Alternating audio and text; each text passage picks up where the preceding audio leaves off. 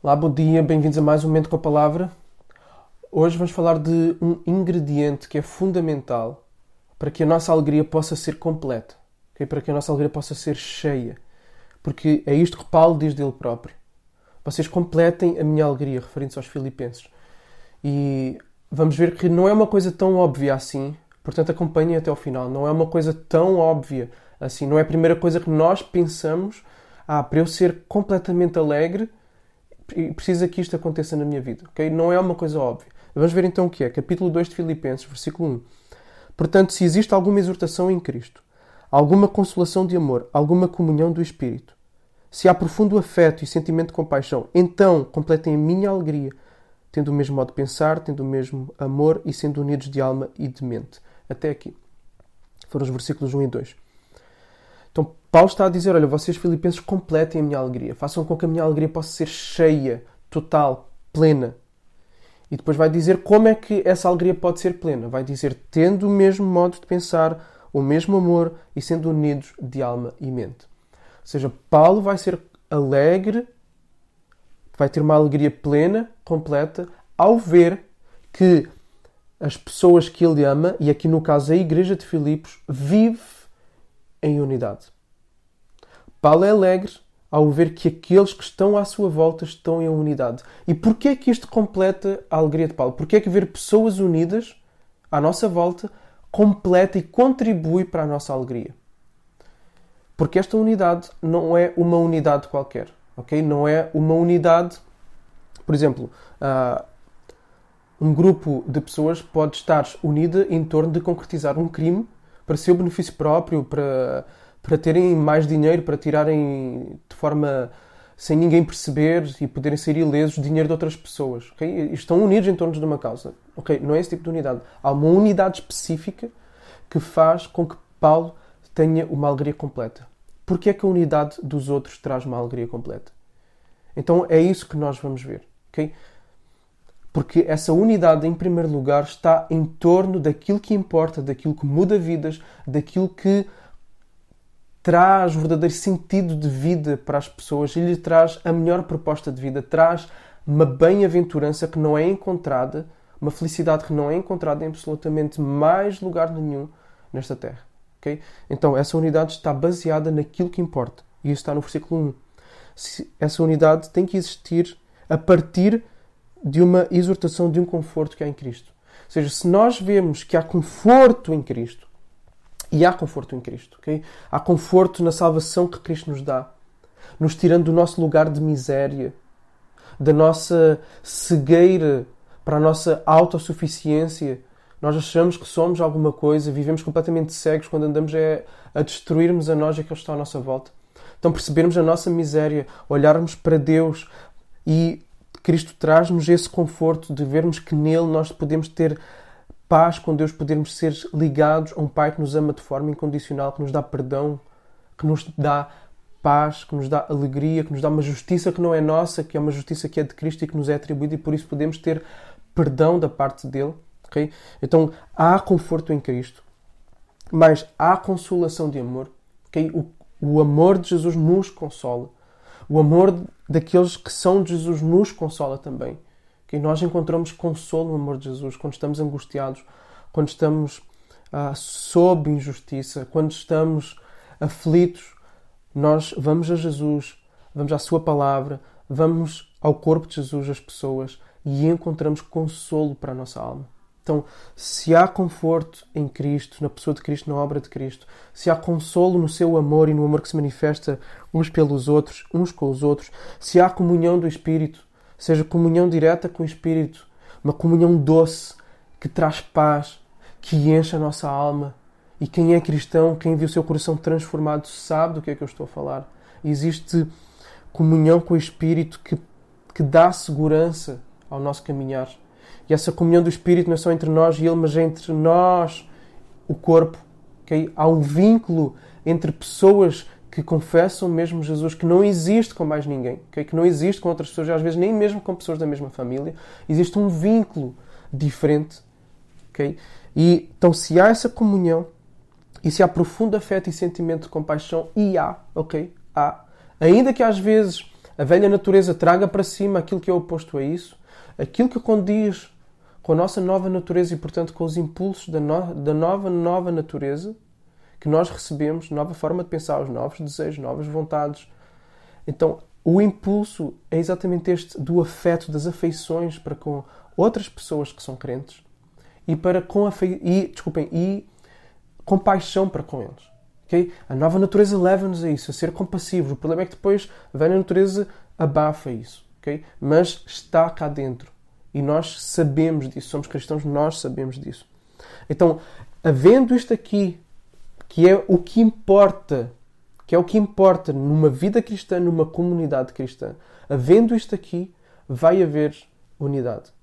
Esta é a razão para a unidade. Isto é aquilo em torno da qual deve haver unidade o conforto que há em Cristo, o consolo que há no amor de Cristo uns com os outros, a presença do Espírito que traz, que tem comunhão connosco e que nos faz ter comunhão com os outros num vínculo que é sobrenatural e sentimentos de afeição e de compaixão que são gerados pela nova natureza, pela regeneração que nós passamos, isso é o fundamento para a unidade.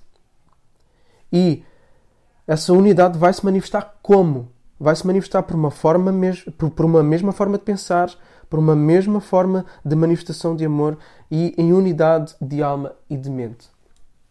Então, esta unidade vai ter uma mesma forma de pensar. Não uma mesma forma de pensar em tudo na vida. E aqui é que está o ponto, ok? Podemos ser diferentes, podemos ter opções de vida diferentes, podemos ter até, em certa medida, opções políticas diferentes, podemos ter contextos diferentes dos quais nós trazemos bagagens diferentes, seja contexto social e económico, seja contexto de formação formal, ok, académica, seja de raças, de países diferentes. Então nós podemos ter várias diferenças entre nós que fazem ver a vida e estar na vida de forma diferente, mas são aspectos secundários. O que Paulo está aqui a falar é o Evangelho. Obviamente que o Evangelho tem implicações na nossa forma de ver a política, tem implicações nos aspectos culturais, embora venhamos de culturas diferentes, há coisas que o Evangelho confronta e que devem ser mudadas, ok? Mas ainda assim há nuances que é possível ter havendo unidade em torno do Evangelho, ok? E mesmo dentro dos aspectos doutrinários, há aspectos que são basilares, que são fundamentais e há outros que são secundários e é possível mesmo não concordando nesses aspectos secundários guardar aquilo que de facto importa, que é o Evangelho, o amor de Jesus por nós, as verdades que são o fundamento do Evangelho, ok? E há verdades que são inegociáveis aí, inegociáveis, e que se não estiverem lá, não permite este tipo de unidade com outras pessoas que ainda dizem que creem em Jesus. Se não tiverem esses aspectos essenciais, não dá para ter unidade, ok? Então, não é uma unidade ecuménica aqui que eu estou a falar, tá bom? Então, unidade é manifesta por estas formas. E depois, o contrário dessa unidade, aquilo que destrói a unidade. E nós nunca vamos ser verdadeiramente alegres, ok? Registra isto. Nunca vamos ser verdadeiramente alegres, felizes. Porquê? Porque não vamos estar a demonstrar amor ao nosso próximo, por conseguinte, amor a Deus, se vivermos o que está aqui a seguir. Não façam nada por rivalidade ou por interesse pessoal ou vaidade, orgulho. O orgulho destrói tudo aqui. Tá? O orgulho destrói tudo. E aqui é a velha natureza ao vir ao de cima. O orgulho vai cobrar do outro. O, o orgulho vai fazer acusações constantes ao outro. O orgulho vai criticar constantemente o outro naquilo que não é essencial, ok? E não vai ser uma crítica construtiva, vai ser uma crítica destrutiva. O orgulho despreza o outro em função da sua classe social, em função da sua formação, em função do país de onde vem, em função da cultura que carrega, despreza, rejeita. Então, o orgulho destrói a unidade. Porquê? Porque o orgulho considera-se a si mesmo superior e os seus interesses como superiores. Quem vai olhar para o outro como o outro sendo inferior. E aquilo que, eu, que a unidade chama e que é o ingrediente para a unidade é a humildade. É olhar para o outro como sendo superior, mesmo que o outro seja diferente naquilo que não interessa. Se ele tem a mesma o mesmo modo de pensar, o mesmo amor, a mesma mente naquilo que é o que importa, então aí tem que haver essa unidade. Os meus interesses tem que ir para baixo. E mesmo em pessoas que pensam muito diferente de nós, nós devemos de pensar no outro como superior para nós conseguirmos levar o outro e encaminhar o outro para essa forma de pensar que nós consideramos ser a certa. Ok? Devemos considerar o outro como superior. Devemos manifestar o nosso, as nossas atitudes para com o outro devem ser esses de elevar o outro, de honrar o outro e de vir trazê-lo para aquilo que nós consideramos, à luz do Evangelho, ser o melhor. Okay?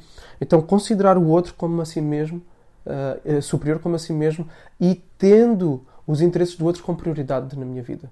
Okay?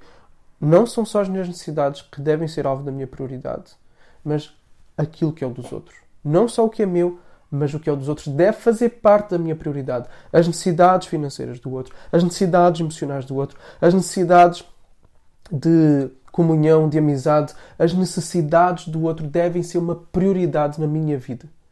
Okay?